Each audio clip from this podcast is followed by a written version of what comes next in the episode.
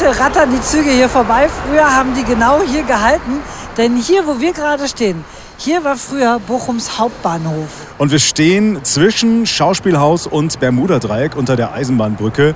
Genau dazwischen bewegen wir uns heute auch in unserer Podcast-Folge. Sie heißt Viel Vergnügen. Es geht also inhaltlich vom Bermuda-Dreieck ins Schauspielhaus, aber mit einem ja, ganz spannenden Schlenker über die Gussstallstraße, den Puff oder auch den Rotlichtbezirk heute. Früher, und da sind wir gedanklich jetzt vor dem Zweiten Weltkrieg, früher war hier, wo wir stehen, ja, die Rotlicht angehauchte Gegend, die Kortumstraße, die führte direkt zum Hauptbahnhof, hieß damals auch Bahnhofstraße. Das Bermuda-Dreieck, das war das Bahnhofsviertel, also eher schmuddelig, aber ein wichtiges Drehkreuz für die Stadt. Und heute ist das hier nicht mehr schmuddelig. Heute ist das ein Aushängeschild der Stadt, eine Kneipenmeile, die sich ja auch, wie wir das äh, wahrscheinlich alle schon erlebt haben, wirklich verändert im Laufe der Jahre. Wir laufen jetzt an der großen Bühne vorbei. Ihr hört im Hintergrund den Zug am Konrad-Adenauer-Platz zum Mandragora. Die Kneipe, mit der das viele Vergnügen irgendwann mal angefangen haben soll. Aber das lassen wir uns von dem Mann erzählen, dem das Mandra auch heute noch gehört. 700 Jahre Bochum. Der Jubiläumspodcast. Mit Katja Leißenschneider. Und Alexander Brauer. So, und jetzt sitzen wir hier mittendrin im Mandragora und die Stühle stehen nicht auf den Tischen, aber doch aufeinander. Und das äh, Mandra ist tatsächlich immer noch Corona-bedingt geschlossen. Mhm. Und wir sitzen am Tisch mit Leo Bauer und äh, ja, reden über das Bermuda-Dreieck. Wie es sich so entwickelt hat. Ja, wir haben gerade schon gesagt, es, es ist ja gar nicht äh, erdacht worden, sondern es ist gewachsen und vermutlich wäre es nie so geworden, wie es heute ist, wenn es Leo Bauer nicht gegeben hätte. Einer oder wenn nicht sogar der Architekt des Bermuda-Dreiecks oder Vater des Bermuda-Dreiecks, wie würdest du dich bezeichnen? Was hörst du lieber? Äh, eher als Vater. Äh, ah, okay. Ja. Der 1970 ja. die Pinte übernommen hat. Das war das erste Lokal ja. hier in der Gegend. Hieß damals noch Intimes Stübchen. Ne? Intimes Stübchen, ja. ja. ja. das Lokal sollte eigentlich äh, auch den Club am, am Nordring mit äh, finanzieren. Das haben wir ja parallel gemacht. Das müssen wir mal ganz kurz erklären, ja, weil die Erfahrung, ja, das also, war, das war hier an dieser Stelle in dem alten Bahnhofsviertel der Start dann, aber deine Erfahrung als ja, Gastwirt, aber eher auch als Veranstalter und Kulturschaffender, wie auch immer man das nennen kann, geht noch weiter zurück, weil ihr habt mit so einer ganzen Gruppe ähm, den Club Liberitas am Nordring geführt. Das ja. war ein Laden, ich würde jetzt mal sagen, lange Zeit auch relativ ja, ja am Rande der Legalität. Ne? Es gab da keinen ja, also wir haben 1969 erstmals eine äh, Gaststättenkonzession. Aber den Laden äh, gab es schon viel länger, ne? Den gab es schon sechs Jahre. ja, ja. Und äh, gut, das kann man ja heute sagen. äh, es war aber auch keiner von den Akteuren äh, dabei, der, der jeweils mit Gastronomie zu tun hat. Ich habe Betriebswirtschaft studiert, äh, übrigens, äh, trotz der Kneipen mit Abschluss und mit Examen. Aber im Liberitas, ja. da habt ihr richtig auch, also ihr hattet eine Kneipe, ihr habt da Programm gemacht, also da Benzi Kraftwerk oder sowas sind ja, da, da aufgetreten. Da gab es also, äh, Monatsprogramme. Ne? Das war richtig und, eine, eine wilde Nummer, ne? Also monatlich fanden da circa 20 Veranstaltungen schon. Das war eigentlich immer irgendwas. Ne? Das, war, das, lief dann schon sechs Jahre und dann habt ja, ihr ja, angefangen, dann, die Pinte. Ja, und dann äh, kam eben die Idee, jetzt, wir hatten ja mittlerweile auch gastronomische Erfahrung und das war eigentlich äh, auch die erste im, im Bermuda-Dreieck äh, studentisch geprägte mhm. Kneipe. Und trotzdem, ja. auch wenn wir jetzt sagen, an der Pinte hat's angefangen, ja. es heißt dann immer, also es steht hier auch draußen dran, ja. kommerziell zu werden. Die Wurzel des Bermuda-Dreiecks steht aber hier am Mandragora und das ist äh, das alte Handelshofgebäude äh, ja. was, was hier noch stand. Wie habt ihr diesen Laden bekommen? Von Anfang an hieß es nicht mal also, äh, dieses Ladenlokal, das stand nicht nur frei, sondern wurde von der Brauerei, das war damals die Hansa Brauerei, und die hatten im Großen und Ganzen äh, äh, den Laden eigentlich schon fertig gebaut. Die haben nur einen Pächter gesucht. Und äh, diese Kneipe, die auch Handelshof hieß, äh, die war auch sehr verrufen. Ne? Also, äh, und äh, und die Stadt hat dann wohl auch mit dieser Brauerei, mit der Hansa Brauerei aus Dortmund, äh, dann vereinbart, dass hier endlich irgendwas Gutbürgerliches entsteht. Und das, dafür waren wir natürlich genau die Richtigen. Und für uns war ja klar, dass wir hier natürlich Veranstaltungen machen. Und das Entscheidende war hier, dass hier kein Wohnhaus war, dass wir endlich so Laut können so auch. machen konnten, wie wir es wollten. ne? Im Club Libertas, äh, das, der Club Libertas war ja in einem Wohnhaus, ne? mitten im Wohngebiet.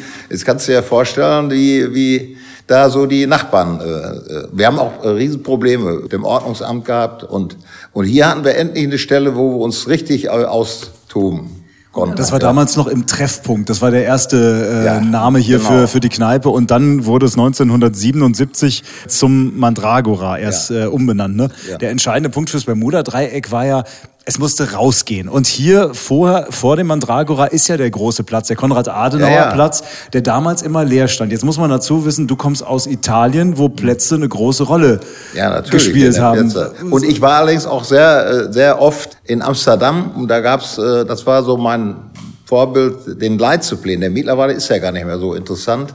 Aber zu dem Zeitpunkt war das äh, vergleichbar äh, auch mit dem Bermuda-Dreieck insofern, weil um, rund um den Platz auch nur Gastronomie war. Und das, was wir dann nachher hier gemacht haben, war praktisch so eine Mischung aus der italienischen Piazza und dem Leitzuplen in Amsterdam. Aber du hattest eine Vorstellung, hatte irgendjemand, also die anderen haben wahrscheinlich alle gedacht, der spinnt, oder? Außengastronomie in der Stadt war auch absolut neu, gab's nicht. Also jetzt war hier unten der, der südliche Bereich der, der Innenstadt, der war ja auch kaum frequentiert. Also hier kam kaum jemand vorbei.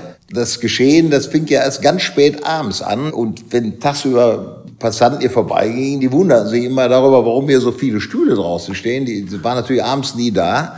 Ich behaupte mal, dass, dass äh, äh, das Mandragora, dass das der Grund dafür war, dass überhaupt das Bermuda-Dreieck entstand. Also die, also keine Anwohner äh, und später dann eben diese breite Kortumstraße. Das war ja früher mal eine, eine ganz stark befahrene Straße, die Bahnhofstraße. Die Straßenbahn fuhr hier direkt vor dem Handelshof vorbei. Ach, äh, durch die Ja, ja, Bahnhofstraße die, Ja, auch? auch durch die äh, Bahnhofstraße. Genau, war damals auch Also bis Bahnhofstraße. die, bis die Fußgängerzone entstanden ist, äh, war hier noch ein normaler Straßenverkehr. Und, Tankstelle, äh, ne?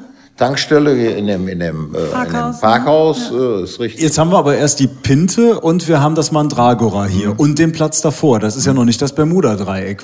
Was hat denn eigentlich den Ausschlag gegeben, dass es dann am Ende so viele Kneipen geworden sind? Also ausschlaggebend war äh, auf jeden Fall hier unsere Außengastronomie, die, und das ist entscheidend eigentlich für das Entstehen des Dreiecks gewesen, die mit einer großen Toleranz des Ordnungsamtes äh, akzeptiert wurde. Normalerweise musste man um, um 22 Uhr abräumen. Als dann die Sommerzeit eingeführt wurde, musste eigentlich schon, schon geschlossen werden, wenn die Sonne noch am Himmel war. Also, Was was natürlich ein Witz war. Und beim Ordnungsamt stand eben die Devise, solange sich keiner beschwert, soll uns das egal sein.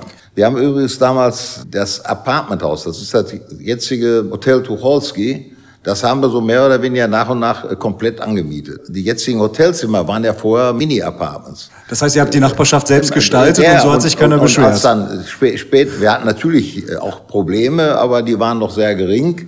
Ich weiß nur, die Gastronomen in Dortmund und Essen, äh, die haben dann sich da bei den Ordnungsämtern beklagt, die sagten, das gibt's doch gar nicht. Äh, Wenn wir hier zumachen müssen, dann machen die erst auf. Können die alle schön hierher kommen. Haben die ja dann auch gemacht.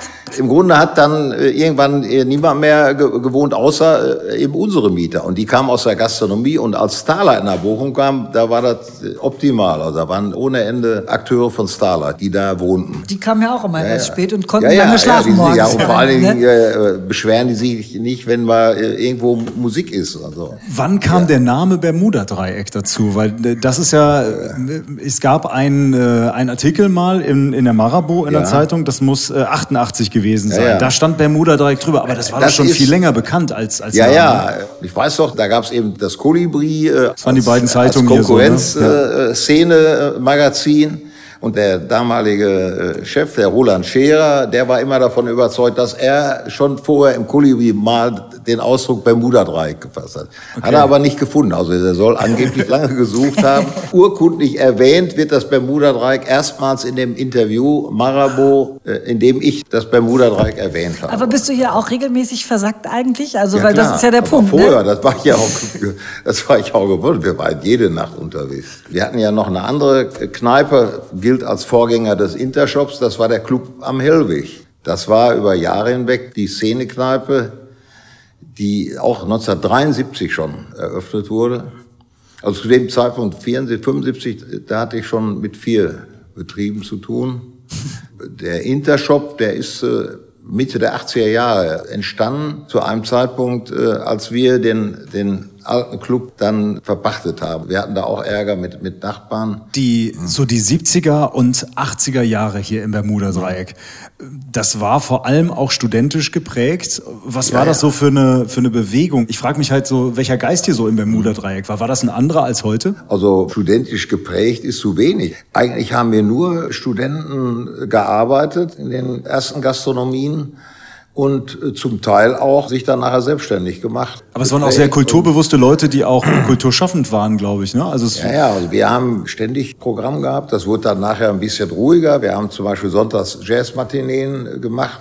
Also bei so einer Matinee war auch, obwohl das ja mit Jazz nicht so viel zu tun hat, äh, äh, Grönemeyer live hier in dem Laden. Also insgesamt, ich glaube, sieben oder acht Mal. Also hier im Mandra, Hier genau, im Mandra, ja. ja. Hier auf der, Büh auf der Bühne. hinter uns, auf der kleinen Erhebung da vorne. Wo, wo das Klavier noch steht, das Ja, ja, schwarze. ist aber, ist aber nicht mehr das alte Klavier. Ist schon ja. ein neues, okay. Also es war schon sehr studentisch geprägt. Und dann, muss ich leider sagen, ist die Struktur schon anders hier. Aber Äh, geht's hier- jetzt nur noch ums Geld? Also ist dieser Kulturgedanke und das, was die Leute, ich sag mal, angetrieben hat, ist das verloren gegangen und jetzt ist es einfach äh, ja, wirklich eine Gelddruckmaschine, weil einfach hier so viele Menschen kommen, so viel Geld verdient werden kann?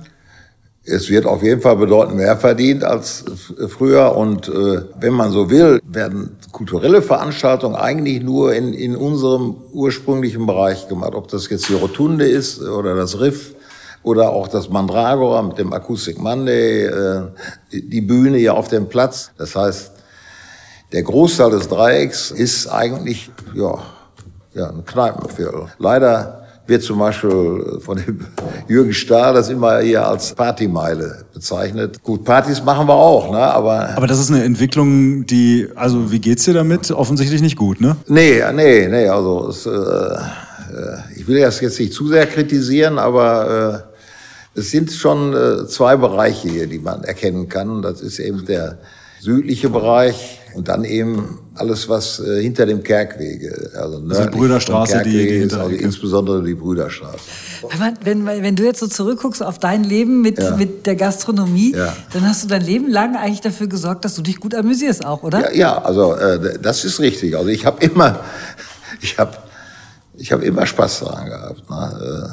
Jo gut, der hat natürlich im Laufe der Jahrzehnte ein bisschen nachgelassen, aber äh, ich bin eigentlich immer noch gut dabei, um das mal so auszudrücken. Wo findet man Leo Bauer? Wir haben wir haben es nie richtig gesagt, Leonardo Bauer eigentlich. Ja, Äh, wo findet man den denn heutzutage? Äh, weiter an der, am, am Tresen, im Biergarten oder auf einer Tanzfläche? Ja, am Tresen ja schon seit, seit längerer Zeit nicht, weil es ja nicht möglich war. Das hat sich ja jetzt erst in den letzten Wochen stark geändert. Ich bin viel unterwegs und meist hier in unserem Bereich. Ich bin natürlich sehr viel äh, im Riff und Rotunde vor allem. Du bist jetzt, wenn ich richtig äh, gerechnet habe, 76 Jahre alt? Ich bin 76, ja, ja. So, und das ist eben auch nicht nur für junge Leute, ne, sondern man kann da zu jedem Alter, in jedem Alter rübergehen. Ich sage ja immer, dass Alkohol ja auch konserviert. Ja.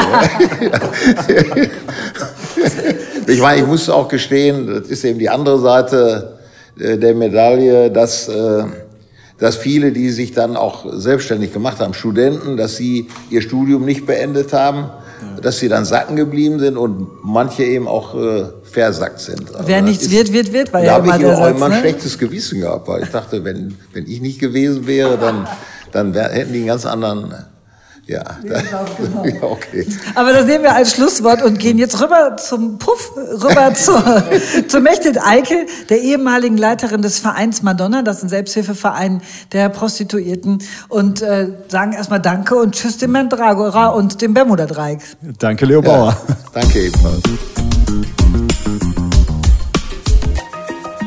So ein anderes Vergnügen, für das Bochum wirklich bekannt ist, das ist äh, allerdings so ein Vergnügen, das so ein bisschen hinter vorgehaltener Hand bekannt ist.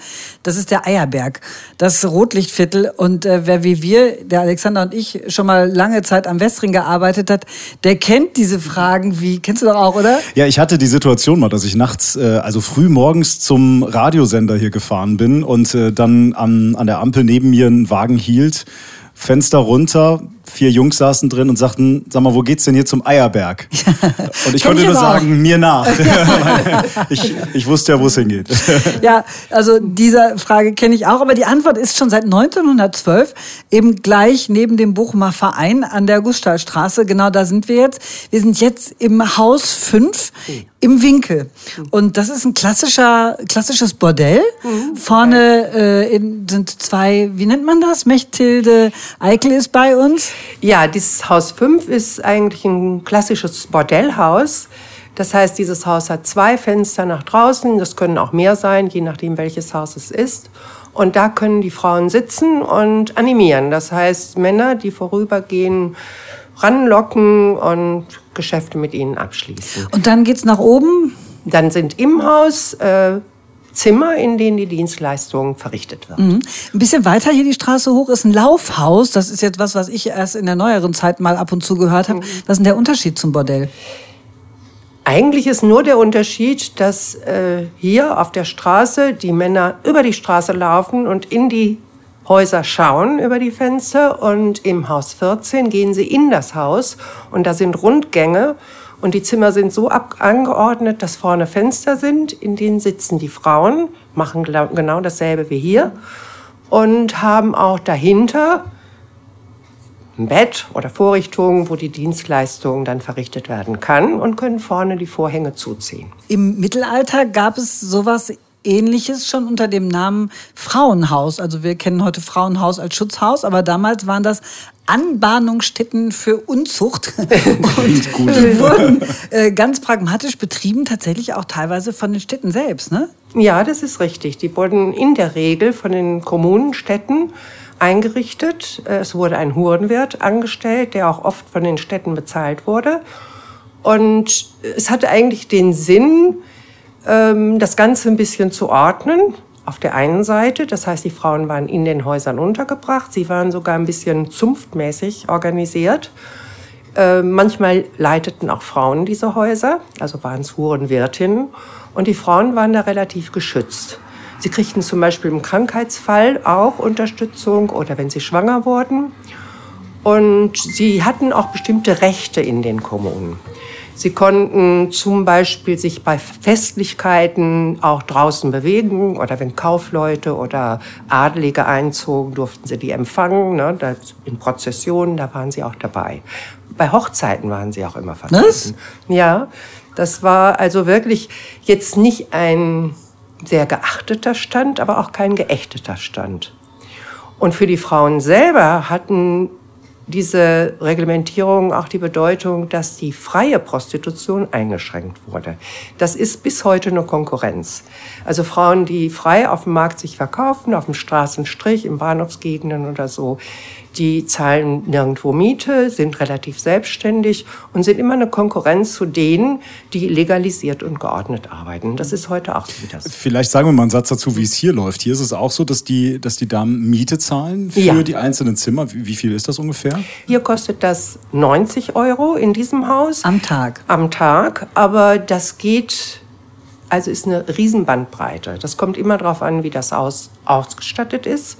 Also wenn das zum Beispiel ein sehr luxuriöses Laufhaus ist mit Sicherheitsdienst und Cafeteria und allem Möglichen, dann können die Preise auch schon mal auf 200 Euro gehen. Wie, wie ist denn ähm, ja, die Gussstallstraße im Vergleich? Sie, Sie haben die Erfahrung, weil Sie die, die Frauen hier auch kennen. Ich stelle mir das so viel vor jetzt gerade, wenn ich 90 Euro schon mal an Grundausgaben habe. Ich muss mich aber auch noch ernähren. Also äh, bleibt da so viel übrig?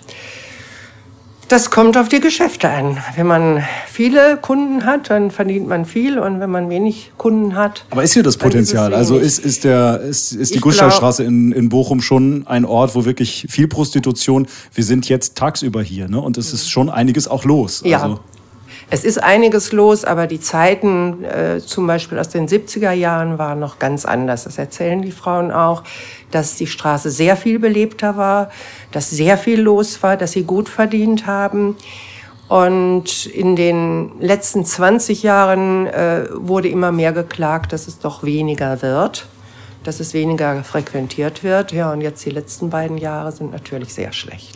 Sie wissen das alles so genau. Wir haben Sie noch gar nicht so richtig vorgestellt, weil Sie natürlich ganz lange die äh, Beratungsstelle geleitet haben. Mechthild Eikel, äh, seit 2004 haben Sie die alleine geleitet. Ja. Aber vorher waren Sie auch schon da. Das heißt, Sie kennen die, diese, dieses Gewerbe und die Frauen wirklich vom Ansehen her schon ganz lange. Wenn Sie jetzt sagen, in den 70ern war das ganz anders. Was für ein Schlagfrau war das? Das dann damals, die dann zu Ihnen kamen? Was waren das für Frauen, die gearbeitet haben und wie war das?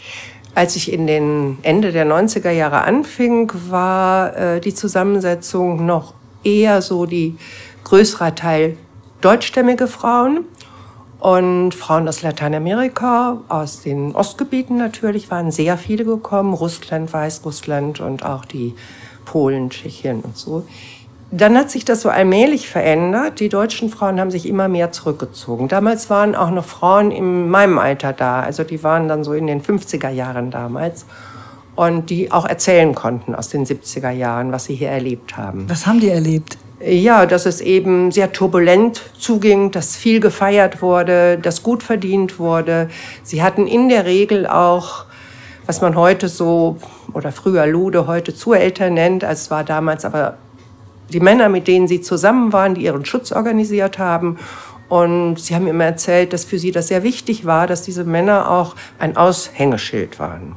Also man hat ja immer so die Vorstellung, Zuhälter nehmen das Geld und die kriegen gar nichts. Aber es ist auch so, dass die Frauen sagen, der muss ein gutes Auto haben. Und der muss mit Schmuck behängt werden. Das ist nämlich mein Aushängeschild. Wenn der gut aussieht, dann heißt das auch, dass ich gut verdiene. Ist das heute ganz anders? Gibt es diese, diese Zuhälterkultur in dem Sinne, in dieser organisierten Prostitution, wie sie jetzt hier legal ist, nicht? Ich glaube, in dieser Art, wie es äh, damals war, gibt es das nicht mehr. Aber die Struktur jetzt ist eher, es wird ein Zimmer gemietet. Hier im Haus ist ein Wirtschafter oder Wirtschafterin. Das ist in jedem Haus so. In vielen Häusern ist auch eine Küche, das Essen angeboten wird. Da sitzen wir ja jetzt quasi. Ja, ne? wir, wir, sitzen, sitzen jetzt in so einem Büro, Büro ne? genau. ja. aber, aber in puncto Sicherheit müssen wir sagen, wir, wir haben ja an der Wand einen großen Fernseher, wo mhm. wir diverse Überwachungskameras sehen. Das sind jetzt keine Zimmer, die zu sehen sind, mhm. aber wir sehen Flure, wir sehen Türen, wir sehen Gänge, wir sehen auch die Fenster im Eingangsbereich. Ja.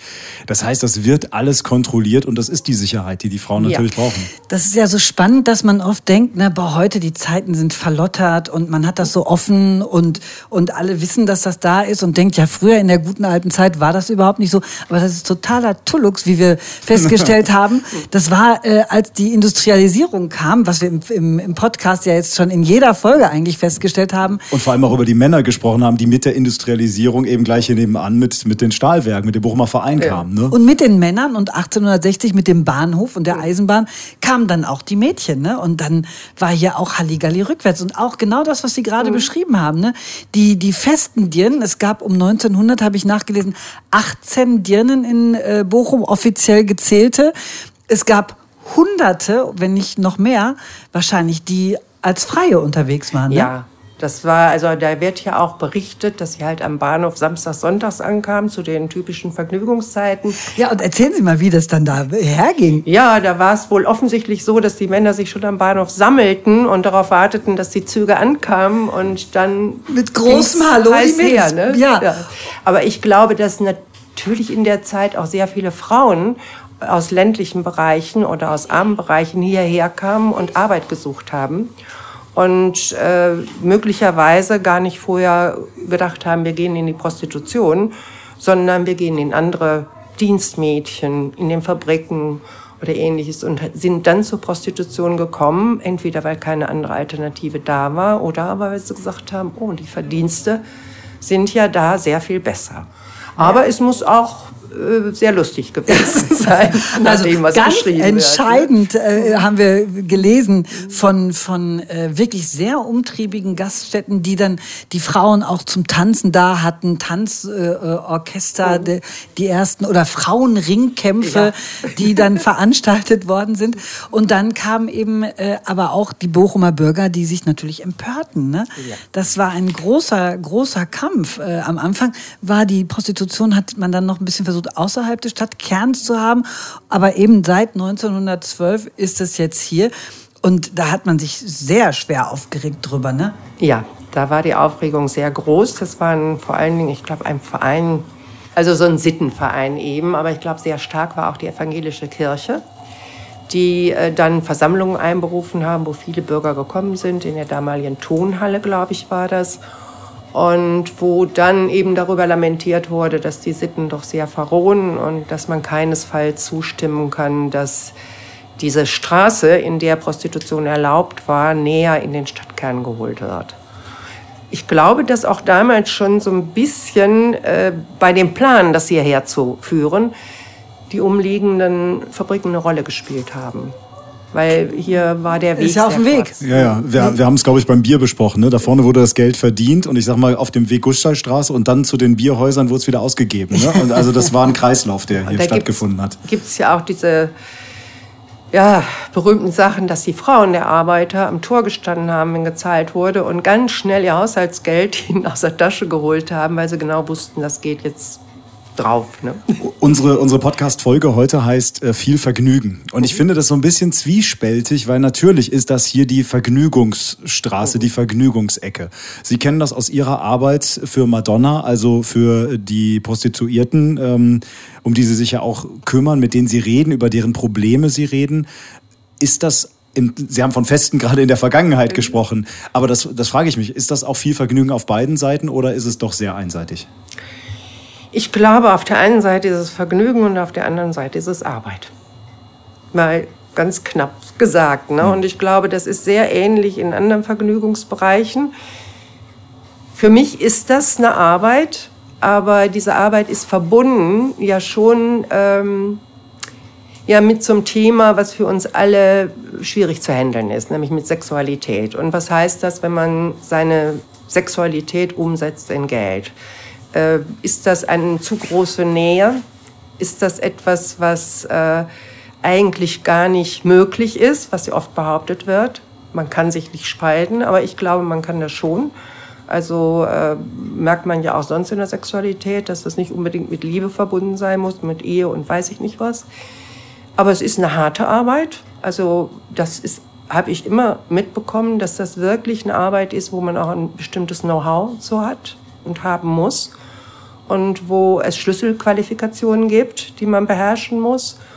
Und äh, man muss auch damit zurechtkommen, dass man, wenn man diese Arbeit tut, sehr diskriminiert ist. Also, und das wird immer so gewesen sein. Das kann man in der Geschichte verfolgen, mal mehr, mal weniger. Aber eigentlich war es immer damit verbunden, dass die, die den Beruf ausüben oder die Arbeit ausüben, sag ich mal, mm, keinen guten Stand haben in der Gesellschaft.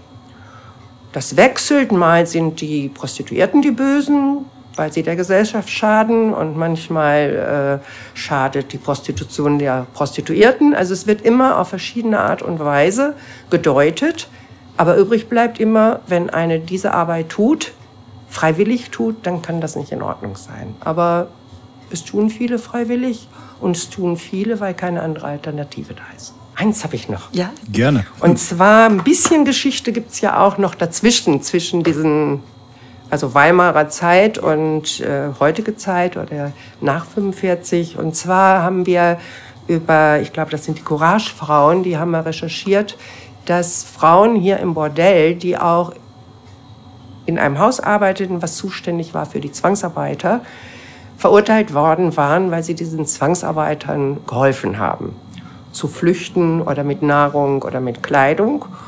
Und das finde ich nochmal bemerkenswert, dass äh, Prostituierte sehr häufig im Widerstand waren und Leute im Widerstand auch unterstützt haben. Das hat natürlich einmal damit zu tun, dass sie eher am Rande der Gesellschaft sind, dass sie Schlupfmöglichkeiten kennen, dass sie Verdunkelung kennen und all sowas. Aber ich glaube, dass auch die Nähe zu den äh, diskriminierten Teilen der Bevölkerung nämlich politische Leute oder auch Zwangsarbeiter oder welche, die einfach, was man früher asozial nannte, ja auch verfolgt mhm. wurden, dass sie denen beistanden. Und ich fand das sehr schön, dass hier im Bochumer Bordell Frauen waren, äh, zwei Wirtschafterinnen und Prostituierte, die da auch im Widerstand tätig waren.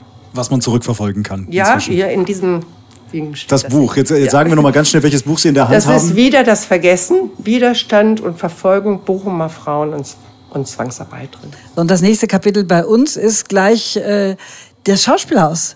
Da hat Madonna auch in den äh, 90er Jahren einen Hurenball veranstaltet, aber darüber reden wir gleich im Schauspielhaus eher nicht. Danke, Mechthilde Eickel von Madonna hier, dass Sie uns eingeladen haben. Ja, und danke, dass wir hier sein durften in, Ja, äh, danke. in dem Haus. Dankeschön. Und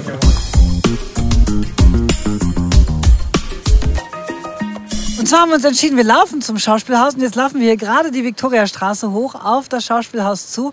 Und vor meinem inneren Auge versuche ich mir vorzustellen, wie das hier aussah, so vor ungefähr 120 Jahren. Ich weiß, dass es hier ganz anders aussah, Alexander, und du hast das äh, auch noch parat quasi, wie es dann wirklich war. Ja, ich habe mich ein bisschen schlau gemacht. Ich kann mich nicht mehr erinnern. und zwar ähm, muss man sich wirklich vorstellen, dass äh, Bochum-Ehrenfeld, das, das war sowas wie der Chemnader See heute. Also so ein richtiges Naherholungsgebiet, ein Ausflugsziel der Bochumer. Hier gab es Wiesen, Wald, sogar einen kleinen See. Weil das hier, das war alles der alte Rittersitz Rechen. Und 1908 ist da, wo das Schauspielhaus heute steht, das erste Theater der Stadt eröffnet worden. Zunächst unter dem Namen Orpheum und daraus wurde dann ganz schnell das Apollo-Theater. Das war allerdings ein Varieté-Theater und ziemlich erfolglos. Super. Also das lag wohl nicht nur an den Stücken, die gespielt Ja. wurden, sondern auch am Gebäude. Also das Theater muss wohl eine miserable Akustik gehabt haben. Und auch eine schlechte Sicht auf die Bühne, weil die hinteren Sitzreihen eben nicht erhöht waren. Also es war alles flach und ebenerdig. Und äh, für, den, für den Bauherrn Clemens Erlemann bedeutete das am Ende dann tatsächlich auch den Bankrott. Wobei dieser Name ja ein sehr bekannter Name ist. Der Erlemann hat ja letztlich das ganze Ehrenfeld irgendwie entwickelt, ne? Genau, der hat die Grundstücke gekauft und Ehrenfeld wirklich dann zu einer beliebten Wohngegend gemacht.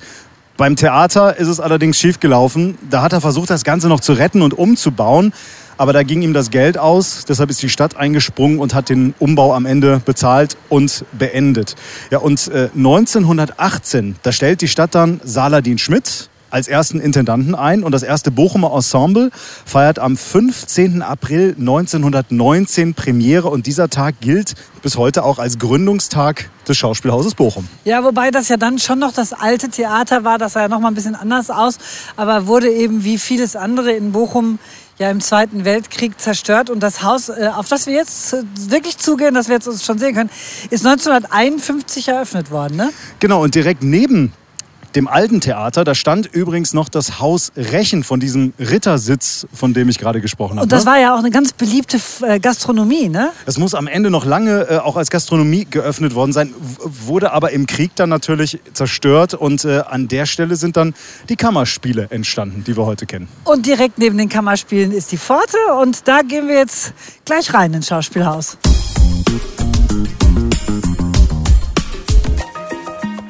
Vorhang auf, sagen wir jetzt in unserem Podcast für den langjährigen Inspizienten des Schauspielhauses, Gerd Beiderbeck. Hallo. Halli, hallo. Hallihallo. Und äh, Schauspieler Roland Riebling, den äh, viele ja heute auch noch aus dem Kölner Tatort kennen als Jütte. Ja, Guten hallo. Tag. Guten Tag. Und zusammen sitzen wir jetzt ganz oben im Schauspielhaus im Malersaal. Genau, im Malersaal unter der Decke quasi. Und äh, hinter dem Gerd Beiderbeck, da ist eine Wand mit 1, 2, 3, 4, 5 so angedeuteten runden großen Fenstern. Und das ist eine ganz alte Wand, ne? Hast du mir Das gerade ist erzählt. eine Wand, ähm, äh, die aus dem ursprünglichen Gebäude hier äh, stehen geblieben ist, als 1944 am 4. November hier in Bochum zu 90 Prozent in Schutt und Asche gelegt worden ist.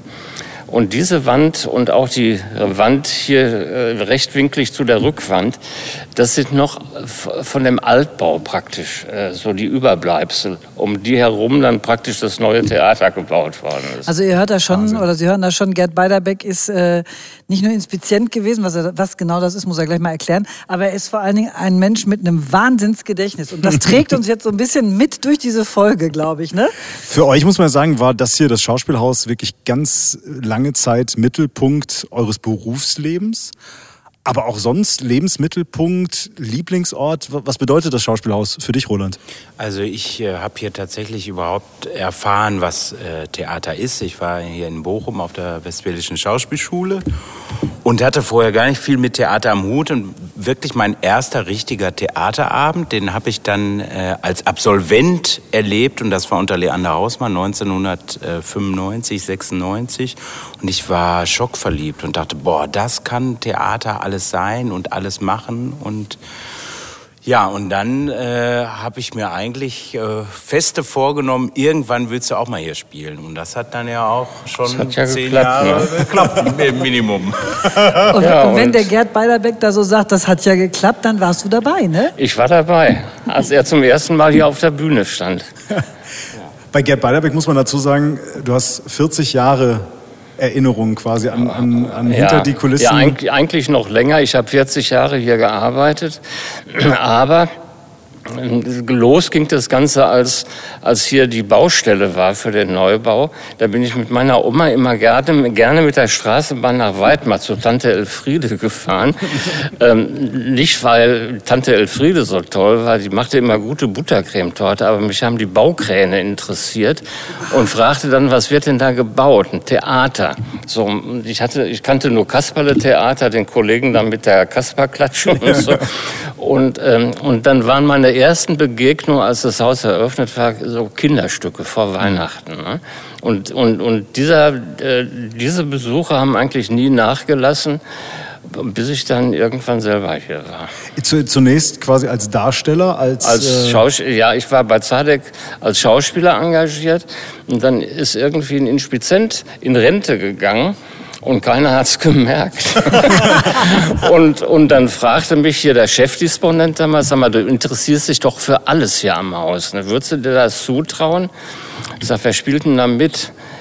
Das Stück hieß Die Schwiegertochter, Hannelore Hoger, Jürgen Prochnow, Sonja Katzau, Tana Schanzara und Wolfgang Schneider. Alter Verwalter, da hast du nicht lange überlegt, oder? Da habe ich überhaupt nicht eine Sekunde überlegt ne, und habe das sofort gemacht. Ne, und es war schwierig und ähm, dieses Ding, äh, dieses Stück ist dann, das hat Peter Gill, ein Engländer, gemacht, der kein Wort Deutsch sprach, aber hervorragend Englisch. Und ähm, und Zadek hat dann irgendwann mit dem ZDF eine Fernsehaufzeichnung von diesem Stück gemacht. Aber sag mal eben, du hast gerade gesagt, er hat dich gefragt, ja, du interessierst dich doch für alles. Was genau macht denn ein Inspizient? Ein Inspizient ist, ist eigentlich derjenige, der die Vorstellung laufen lässt. Ne? Also ich, du bist verantwortlich als Inspizient für den gesamten Ablauf der Veranstaltung. Äh, betrifft die Schauspieler, die Beleuchter, die Technik. Das Ganze macht man, man schreibt eine Partitur von dem Stück und diese Partitur, die ruft man ab in der Reihenfolge, wie alles äh, abends während der Vorstellung eben ablaufen soll. Also mein, mein, äh, mein Primäranliegen war immer, die Abläufe so einfach wie möglich zu gestalten, auch wenn sie äh, äh, kompliziert waren. Aber äh, je komplizierter ein Ablauf ist, desto mehr Fehlerquellen hat er. Ne? Und, und da hat man, habe ich immer versucht, da möglichst die, die, die Kanten rauszunehmen. Und dass es schwierig aussah, aber im Grunde genommen machbar war. Aber wenn du alles zusammengehalten hast, sage ich jetzt mal so, dann hast du auch ab und zu die Schauspieler zusammenhalten müssen. so bei so Premieren, Roland, bei deiner? Ja, also ich würde sagen, Gerd hat mich völlig beruhigt. Ähm, ähm, bei meiner ersten Premiere hier, wo ich dachte, das wird auch gleichzeitig meine letzte bestimmt sein, wie man dann so ist. Und ich weiß noch, dass wir dann tatsächlich anfingen, kurz vorm Auftritt über Frikadellen zu sprechen. Äh, weil ich bin ein großer Freund von Frikadellen und äh, wie ich weiß, äh, macht der Gerd die besten Frikadellen Bochums. Und wir sprachen wirklich über diese Sachen. Und ich kann mich auch daran erinnern, dass der Gerd kurz vor meinem ersten Auftritt sagte, beruhig dich, ist alles nur Theater. Und das hat sehr, sehr viel äh, bei mir äh, gut und heil gemacht. Und Also es scheint los. offensichtlich nachhaltig gewesen Genau. zu sein. Aber hattest du keine Angst, auf der Bühne von Frikadellen zu reden? Also ich würde das kurz danach Ja, es, mitnehmen. äh, äh, es gibt ja, ich glaube, da gibt es so zwei ähm, Gattungen von Schauspielerinnen und Schauspielern. Es gibt so welche, die müssen sich unbedingt ablenken vom äh, Auftritt. Äh, dazu gehöre ich auf jeden Fall. Also ich bin auch jemand. Ähm, es gibt auch noch so ein Döneken. Es gab ja mal eine Vorstellung Besuch der alten Dame. Da muss, die fing manchmal etwas später an, weil dann die drei äh, männlichen Hauptdarsteller meistens noch mal einen Witz erzählen mussten untereinander. Weil ohne, dass wir uns gegenseitig nochmal einen Witz erzählt haben, konnten wir irgendwie die Vorstellung nicht spielen. Also wir mussten uns manchmal, es gibt so Leute, die müssen sich erstmal ablenken und es gibt auch welche, die müssen sich total fokussieren und da erstmal, sonst nehmen die wirklich die Frikadelle mit auf die Bühne. Aber dazu gehöre ich nicht. Ich muss mich eher ablenken, damit das nachher auch wieder frisch ist. Ja, ich meine, da kann ich, habe ich auch ein schönes Beispiel. Wir hatten ja einen Schauspieler mal, den Namen verrate ich nicht, der fragte mich immer vor jeder Vorstellung, ob ein Theaterarzt Arzt im Haus ist. Ne? Und da habe ich ihm gesagt, wir haben also bei jeder Vorstellung einen Theaterarzt. Und ähm, nach, der, nach dem fünften Mal habe ich ihn dann gefragt, warum fragst du mich eigentlich immer? Ne? Und dann sagte der, es gibt mir eine innere Sicherheit. äh, und war deine Antwort gelogen? Und, und dann, ich habe ich hab nicht darauf reagiert. Und dann kam bei der nächsten Vorstellung wieder die Frage, ist ein Theaterarzt da? Da habe ich gesagt, wir haben einen Arzt, aber der ist dummerweise Tierarzt und der schläfert sofort ein. ja, und von da an war Ruhe im Karton. Aber das klingt ja alles nach einem total lockeren und entspannten Umgang unter Absolut. den Schauspielern. So, jetzt springen wir aber nochmal zurück, als du angefangen hast. Ja. Das war noch eine ganz andere Zeit. Hat man, da hat man sich noch gesiezt. Das, ja, das war in der, ich kannte das noch, ich habe noch zwei Jahre Schaller mitgemacht, so, als ich in der Ausbildung war. Und da kamen die Schauspieler in Kragen und Sakko und Schlips und so zur Probe und die siezen sich untereinander. Und jetzt hat man ja bei den Proben immer Kostüme an, Probenkostüme, aus dem einfachen Grunde, wenn ich ein Kostüm anhabe, bin ich ein anderer Mensch. Ne? Dann, dann, dann, dann reagiere ich ganz anders, als, als wenn ich hier als, als äh, Roland Riebeling oder Gerd Beiderbeck da auf der Bühne rumlaufe. Wenn ich ein Kostüm anhabe, bin ich in der Rolle. So. Und früher war es so, dass die Schauspielerinnen sogenannte Probenröcke haben. Das waren so lange Plissé-Röcke. Die wurden einmal mit so, mit so, einer Gummiflitsche umgehängt und darunter war die Jeans. Ne? Das, das, war, das sah grauenvoll aus irgendwie.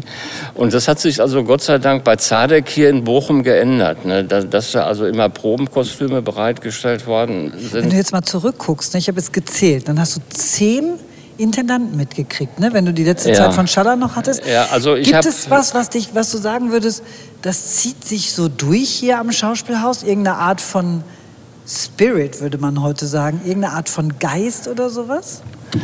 Ähm, ja, der, der Geist, der wurde umgekrempelt und völlig ähm, auf links gedreht, als Zadek nach Bochum kam. Und da, da tickten hier die Uhren ganz anders. Und dann gab es ja die Zeit äh, ohne Intendanten, als Zadek nach Hamburg abgehauen ist.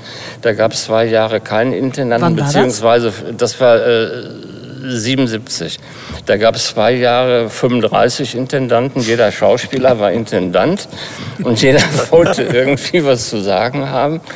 Und, ähm, und da hat es streckenweise überhaupt keinen Spaß mehr gemacht. Ne? Und, und dann habe ich auch überlegt, willst du überhaupt noch Theater machen? Dann ist in mir der Wunsch aufgekommen, doch, doch lieber ein Medizinstudium zu machen. Und dann habe ich mit Klaus Breimann gesprochen und er sagte dann, ich habe so viel von Ihnen gehört und ich würde den Tasso gerne mit Ihnen machen. Danach können Sie immer noch zur Uni gehen. Ja, Ende vom Lied war, ich war immer noch am Theater.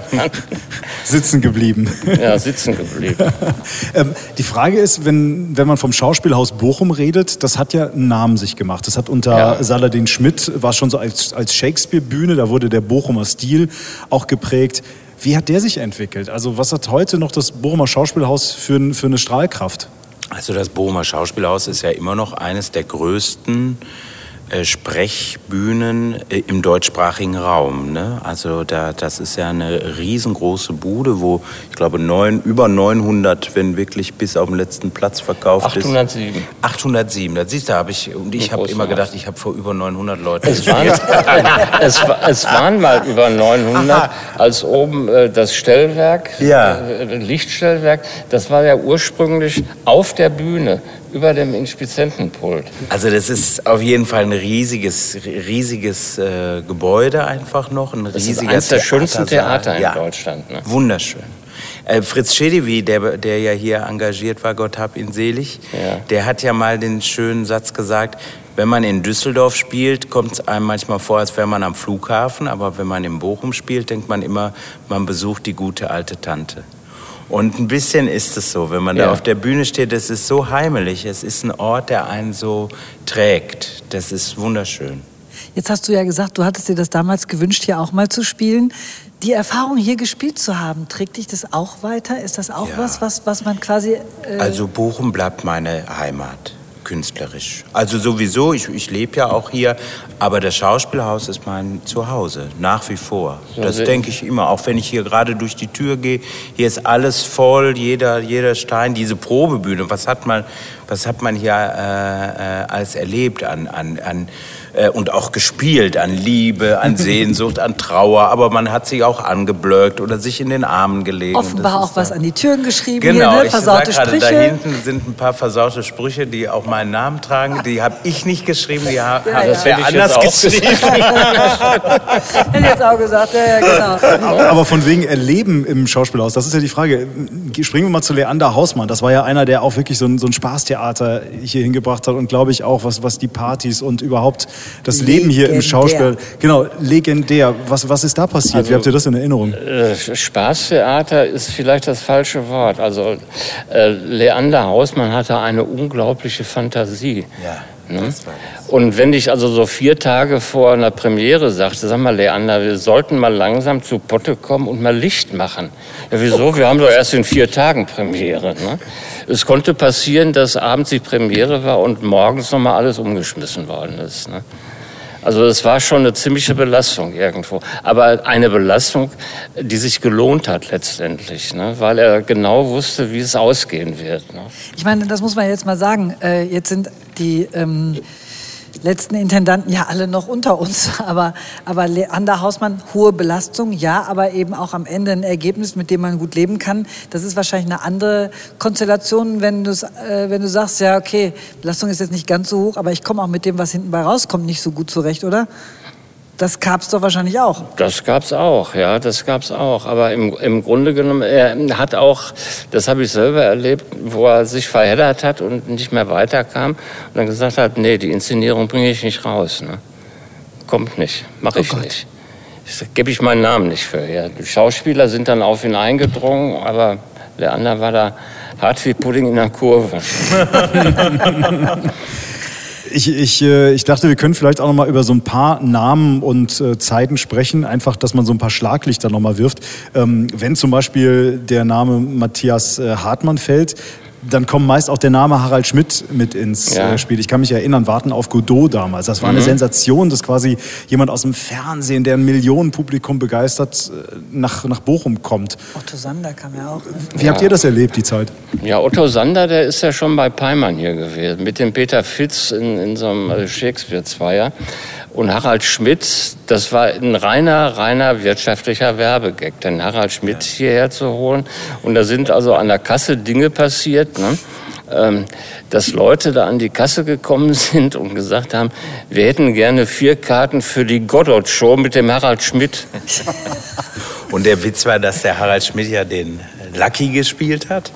Und das ist ja im Grunde eine Figur, die ha- hat einen Monolog. Ja. So, und dann ist es auch. Ist auch ein sehr anstrengendes Stück, so kann ich mich nur erinnern. Naja, oh, ja, ist ja eines meiner Lieblingsstücke.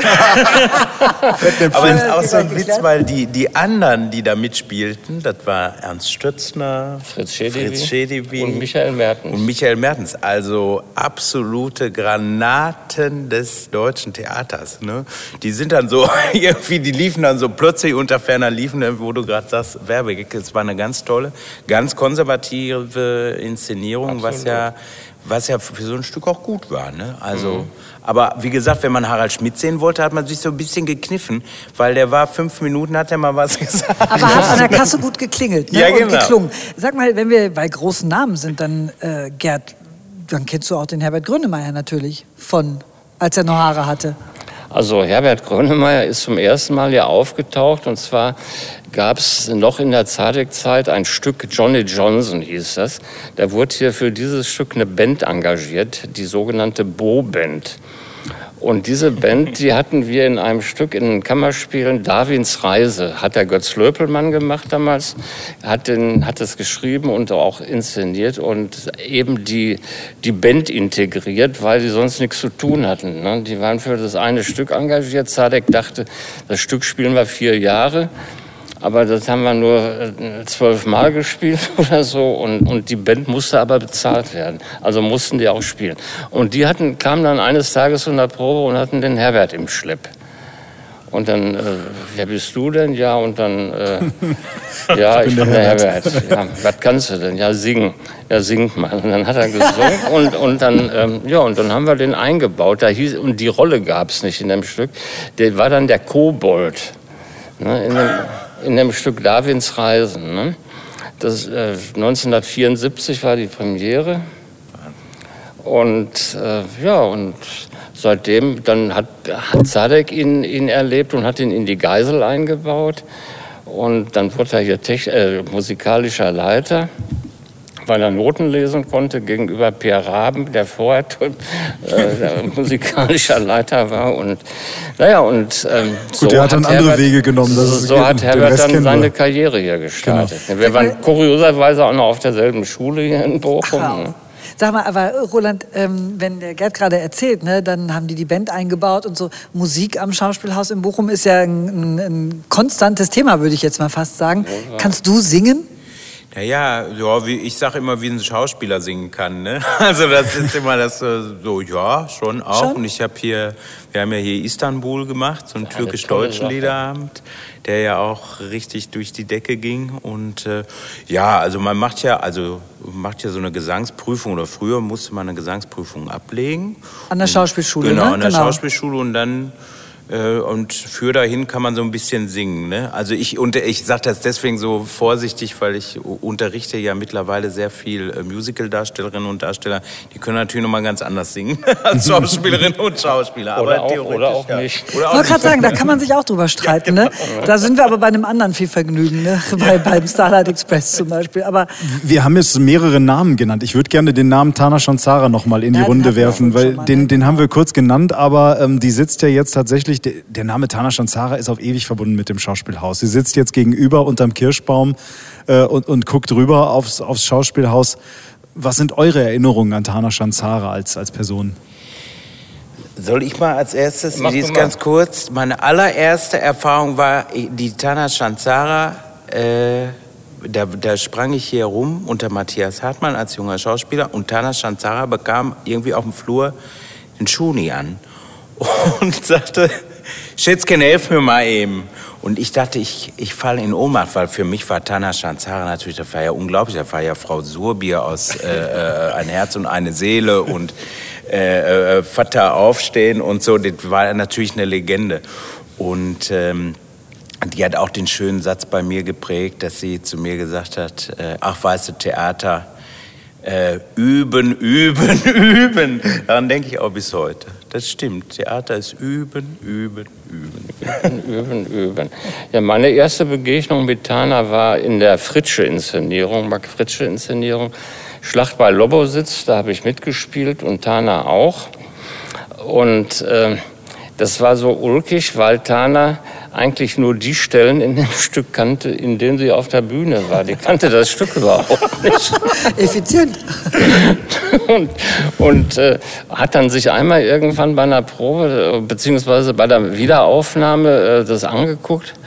Ach, so geht das, ne? So nach dem Motto. Ach, darum mache ich das. Hat, hat die eigentlich ihre Tiere irgendwann mal hier mit hergebracht? Ich weiß nur, Tana Schanzara muss unfassbar tierlieb gewesen sein und zu Hause ich glaube, alles an Hunden und Katzen aufgenommen haben, was sie über den Weg Ja, so schlimm ne? war es nicht. Die hatte 50 Hunde. Mit Katzen hat sie sich ziemlich zurückgehalten irgendwie. Na, aber ja, es ist auch ja. mal passiert, da ist sie vom Drehen äh, aus Köln gekommen. Und sie hatte einen Kamangia.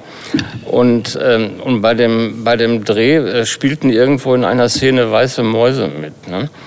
Und äh, naja, und dann fragte sie, was macht ihr denn mit den Mäusen? Ja, die kommen ins Zoo, die werden verfüttert, so nach dem Motto. Nee, das geht überhaupt nicht, die nehme ich mit. Dann hat sie den Karton in ihrem Auto ausgeschüttelt und dann liefen da auf der Fahrt von Köln nach Bochum 85 weiße Mäuse durch das Auto. Und man konnte die nicht vorhalten, dass sie die nur eingebildet gesehen hätte. Die hat echt weiße Sie Mäuse. Sie hat echt weiße Mäuse gesehen. Ja. Ich finde ganz, das muss ich noch ganz kurz erzählen, die Legende, das habe ich selber nicht erlebt, aber das haben mir mehrere Menschen äh, erzählt, dass immer wenn Tana keinen Bock mehr hatte bei den Proben, dann hatte die Geburtstag. Und das ging dann so, dass sie zum Assistenten oder zur Assistentin gesagt hat, hör mal, ich habe heute Geburtstag, habe ich noch gar keinem gesagt, geh mal eben an den Kiosk und hol mal ein paar Flaschen Sekt. Und dann war die Probe beendet. Das ist doch ein tolles Schlusswort eigentlich, oder? Wunderbar. Den Sekt haben wir jetzt nicht an, weil, weil Elli ist ja auch nicht mehr da mit ihrer Bude, die euch ja auch Nee. lange Jahre Ja. lang versorgt hat.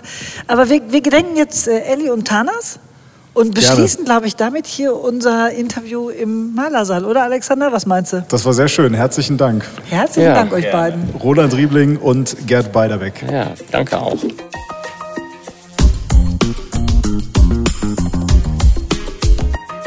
700 Jahre Bochum, der Jubiläumspodcast. 60 Sekunden Zukunft. Und wenn es um die Zukunft geht, dann vermuten wir natürlich sehr, dass der Starlight Express, das Musical, das hier bei uns in Bochum Wurzeln geschlagen hat und ja jetzt auch nach Corona wieder geöffnet hat, sicherlich noch seinen Teil dazu beitragen wird. Wir hoffen natürlich außerdem, dass ihr und Sie jetzt gerade Vergnügen hatten beim Hören. Dieser Ja, Podcast-Folge, Genau. genau. Und wir können Bochum für die Zukunft eigentlich nur gute Wünsche mit auf den Weg geben. Und äh, da lassen wir auch noch mal Leo Bauer zu Wort kommen. Ja, also ich wünsche dem Bermuda-Dreieck, dass diese Ballermannisierung, äh, dass sie nicht noch weiter äh, fortschreitet. Die Shisha-Bars in der Brüderstraße, also ich weiß nicht, die Häufung ist natürlich nicht schön, aber ansonsten finde ich sie nicht so schlimm wie diese, diese Ballermann-Gastronomie. Ja, ich wünsche, dass das ruhiger wird. Das ist zwar ein bisschen komisch, wenn ich das ausgerechnet sage, aber äh, ja, und dass äh, auch der, der Kulturfaktor wieder eine, eine große Rolle äh, spielt.